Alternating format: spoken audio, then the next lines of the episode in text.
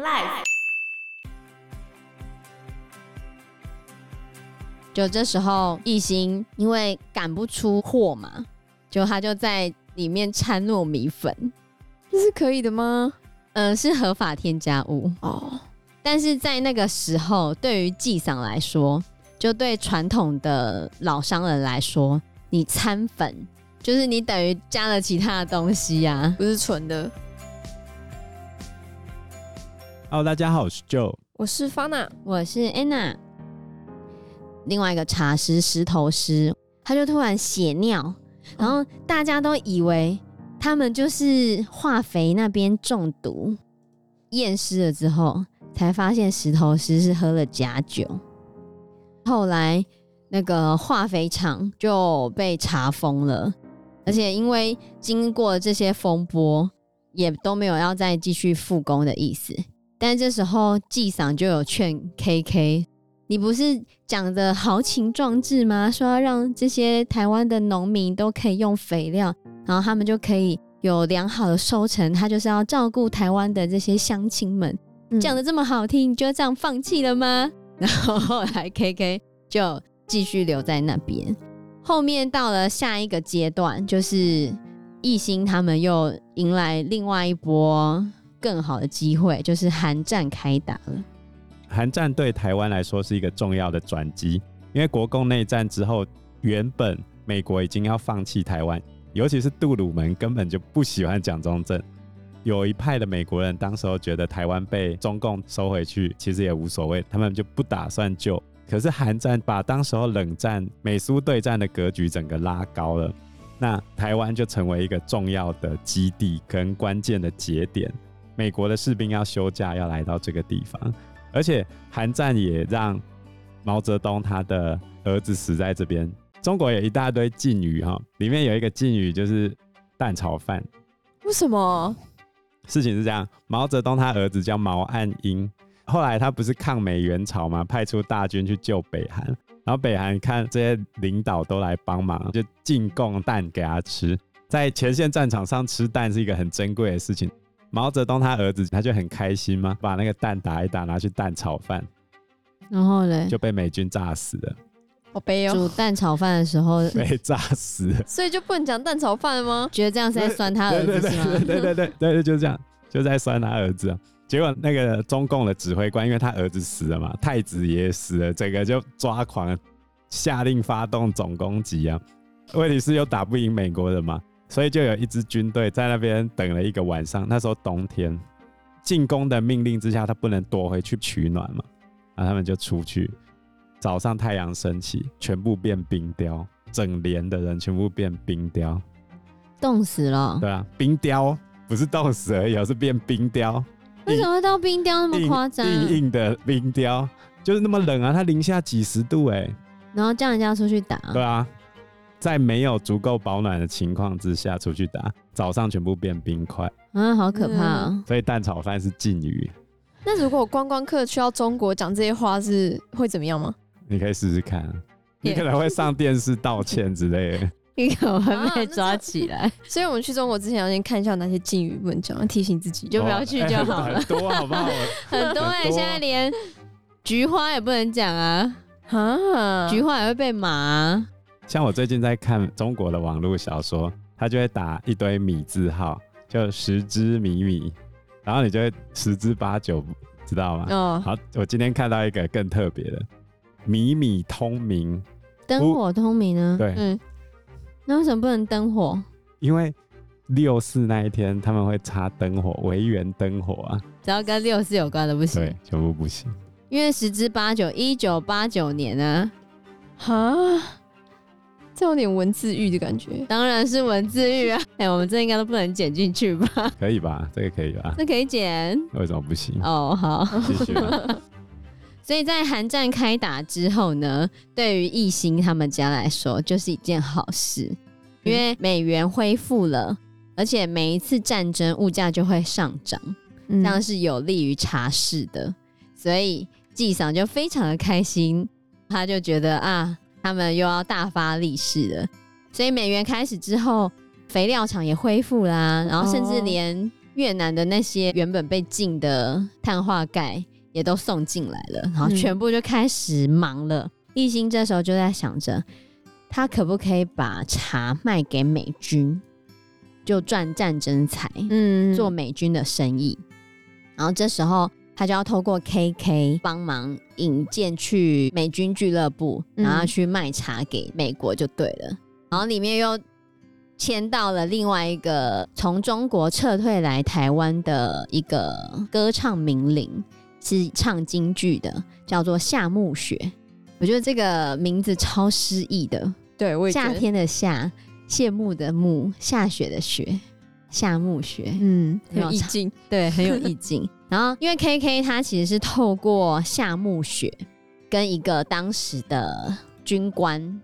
然后拿到美军俱乐部的票，还可以去美军俱乐部里面。你看，重重的关系，就其实你透过 KK 还不见得可以进去，你还要透过当时国民政府的高官才能进去。嗯，然后怎么认识国民政府的高官？就通过夏目雪，因为夏目雪是当时台北京剧圈里面的名伶，非常的会唱京剧，很多人都喜欢看他的京剧。然后那个上将是晋上将。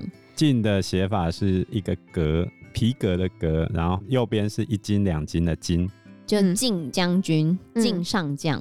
这种名字一看就知道是外省人。台湾有很多特殊姓氏，啊，都是外省的。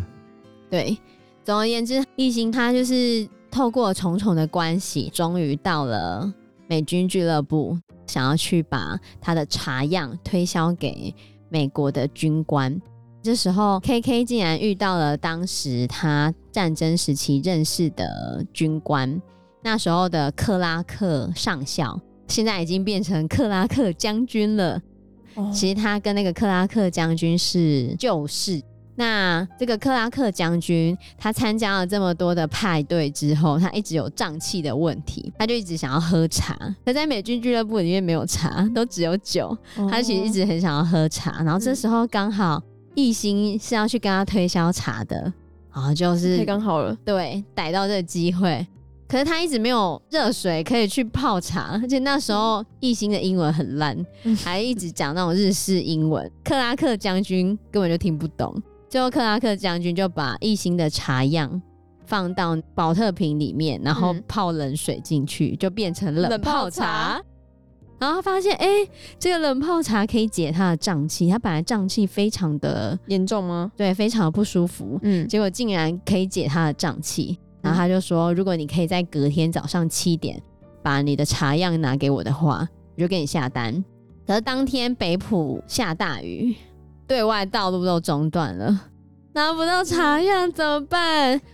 就是还好，当时他的茶师山妹配出了六号茶，所以终于解决了六号茶样的危机，顺利的接到了订单了。而其实他中间在配茶的时候，还是有一些小小的问题，就是当时台北一直下大雨，然后你一些些微的差距就会影响到他茶的味道。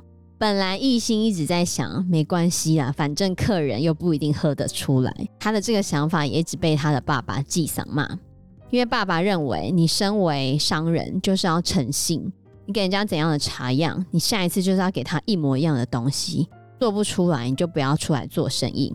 可是一心在之前一直都会有那种侥幸的心态，这一次就是因为他们就没有办法回北浦拿到他的六号茶样，只好重新配。可重新配的地方，它的茶叶的特性又跟北埔那边不太一样，会有些微的差距。高手还是喝得出来。然后那个克拉克将军就是高手，他就问他说：“虽然味道很像，可是还是跟我昨天喝的不太一样，你可以告诉我为什么吗？” 那怎么办？只好老实跟他说，就说因为北埔那边下大雨，本来他爸爸还要拿一只赛鸽。叫那只赛鸽从新竹飞到台北，可是那个赛鸽他没有受过这样的训练，他飞出去就飞回来了，所以他们只好找在台北的山妹重新配出茶。但是因为茶叶的性质又不一样，台北就一直下雨，然后下雨会有一些湿气，微微的湿气就会影响茶叶的品质，就会影响最终的茶。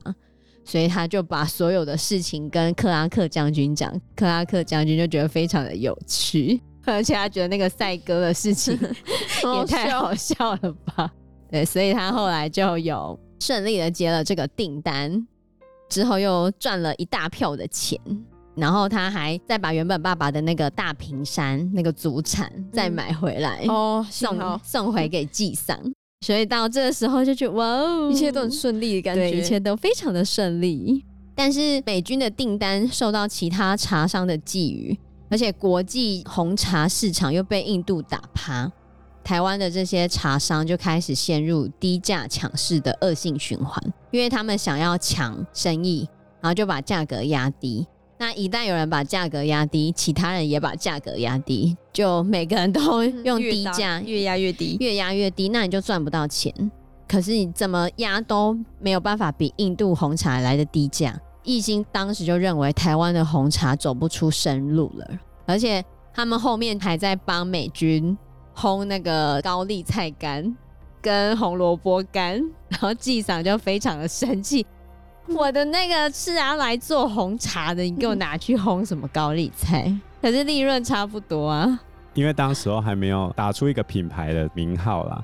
像我们台湾现在冠军茶的话，就绝对不止这个价。从中国的陆客来的时候，那时候我们的冠军茶就开始一路飙涨，原本一斤大概几千块，然后后来涨到一两万，然后涨到一二十万，这样子一路飙上去啊，所以要有人炒。应该说，印度在价格上绝对有它的优势，那我们就只能拼精致茶。可是当时候并没有人带头去辅导大家做精致茶的这一块。对，所以后来一行就觉得台湾红茶好像已经走到末路了，到底要怎么办？他们还能做怎样的生意？后来一开始他们的老伙伴怡和洋行就告诉他另外一条生路，建议他改做绿茶。所以后来又开始转向做绿茶的这个生意。那时候的中国茶叶大王也有来访，他就代表另外一个协和洋行来跟他们日光公司谈北非绿茶的生意哦。北非绿茶，对。然后这边很有趣，他有写到当时全世界的市场，全世界有百分之八十的人是在喝红茶的，绿茶的市场其实差不多不到两成。大部分都集中在中国大陆、日本跟北非。以往的中国大陆的绿茶市场产量是很大的，可是中国大陆也是陷入了茶商乱杀价，造成价格很低很乱这样的情况。因为在故事的背景里面，中国大陆就是沦陷了嘛，在共产党统治之下，而且他们一开始又在斗地主。所以他们的茶区跟茶厂受到当时八年抗战的破坏，然后又国共内战，所以他们的绿茶就陷入了瓶颈。然后共产党又不重视绿茶的外销，海运也都被美军给封锁，所以就是台湾的机会。没错，所以当时的协和洋行就希望日光可以转做北非绿茶，可是原本一开始纪赏不愿意。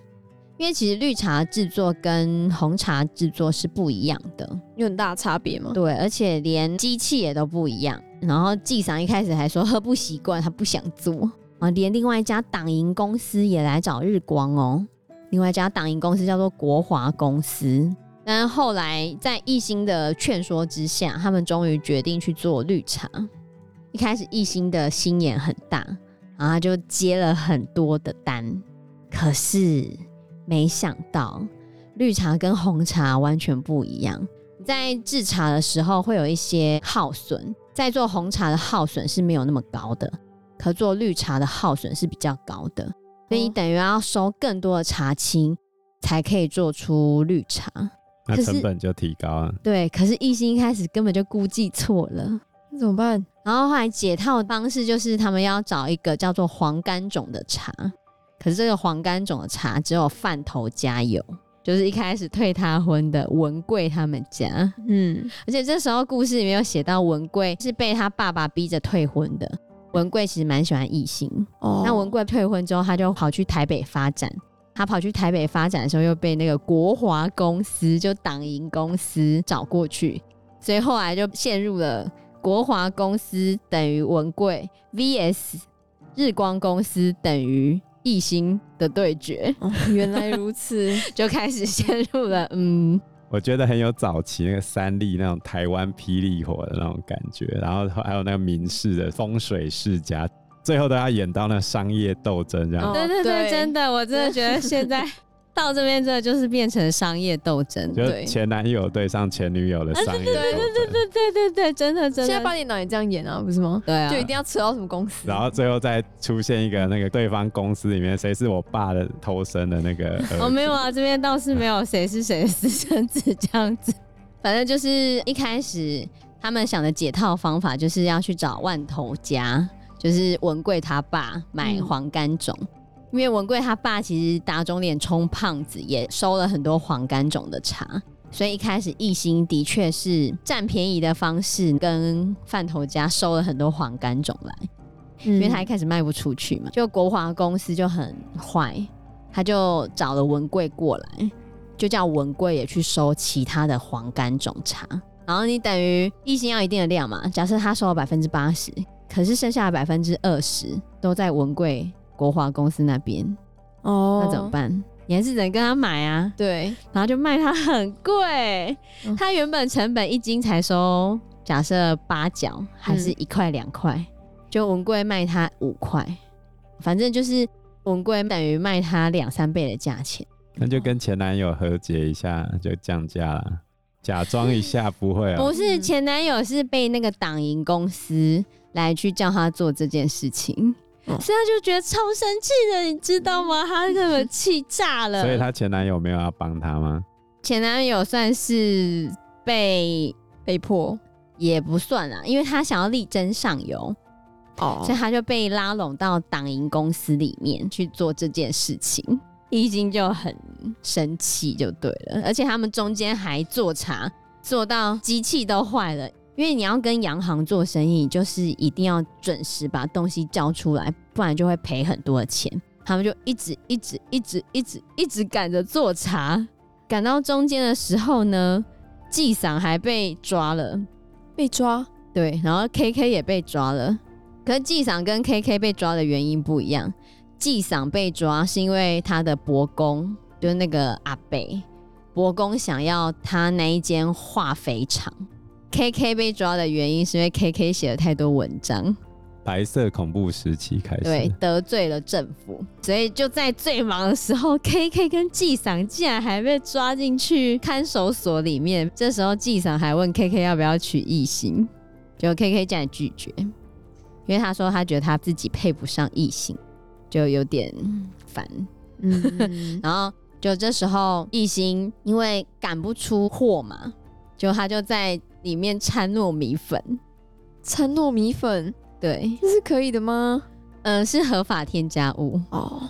但是在那个时候，对于纪桑来说，就对传统的老商人来说，你掺粉就是骗人、就是、哦。嗯，就是你等于加了其他的东西呀、啊，不是纯的。可是这其实是中国茶叶大王，就是协和洋行一开始派来跟他们谈绿茶生意的那个穆老建议的，也不是说他建议的，就是说他说过有这样的方式。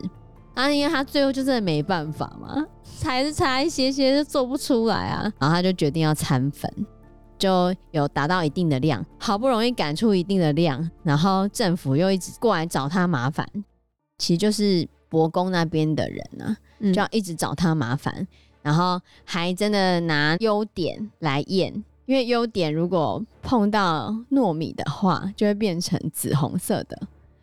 然后说你如果茶叶没有问题的话，就不会变色，嗯，变成紫红色就代表你里面有加东西。嗯，然后本来纪赏说你放心验啊，绝对不会有加东西，因为纪赏隔天被保出去了嘛，你放心验绝对不会加东西。就一行脸色大白，他真的加了粉。纪桑气死了，气爆了。他觉得怎么可以这样子？我们做商人就是要讲诚信，你怎么可以在食物里面加东西？我们现在全部都加，还加很多哎，他都列不完哎，一面还不够写。可是对一心来说，就是合法添加物啊，为什么不能加？嗯、而且穆老就说可以加，而且其实你加了那个粉，可以让他的茶就是增加重量，也可以让他的茶更快的成型。但是其实就是逼不得已，对啊，就逼不得已之下，对，然后就真的掺了粉，所以他就一直要解释说，糯米粉本来就可以让他的朱茶更加紧固啊，什么什么什么的。嗯、然后是洋行跑过来说，我们同意他这样加啦。然后那个检查的说，怎么什么怎么可以这样子？可是你当时的中华民国政府的那些检察员还是会怕洋行。因为毕竟是外国人，就在纠缠之下，最后还是有放行他们的茶叶。可是他们茶厂就被封了嘛。然后后来纪赏就终于了解到后面弄他的是谁，就是他们张家的阿贝。哦，因为他想要那个化肥厂，所以他就把化肥厂给他的阿贝。后来茶厂就不用再封起来了，就这样果断给他。对啊，因为化肥厂本来也是等于是要完成 KK 的梦想啊。然后阿北那边等于他就是跟政府谈好了，他不要让民间去营业那个化肥厂，他把化肥厂收归政府公营就对了。所以化肥厂又被拿回去政府那边哦，然后这一件事情就有画下句点。结果本来最后查还是差一些些，怎么办？他说好吧，就赔钱吧。可是第一次做生意就就这样怎么办？就你知道最后谁来救他吗？谁呢？文贵，没错。哎呦，跳哦！他前男友啊，良心发现了。对，文贵就送了最后的茶。他说这些茶是送你的，不是借你的。因为文贵就喜欢艺兴啊，嗯，只是艺兴不喜欢他啦。趁机表现一波啊。对呀、啊，看可不可以拉回来？看看喽。因为时间关系，我们这一集节目就到这边喽。谢谢大家，谢谢大家，谢谢大家，拜拜，拜拜，拜拜。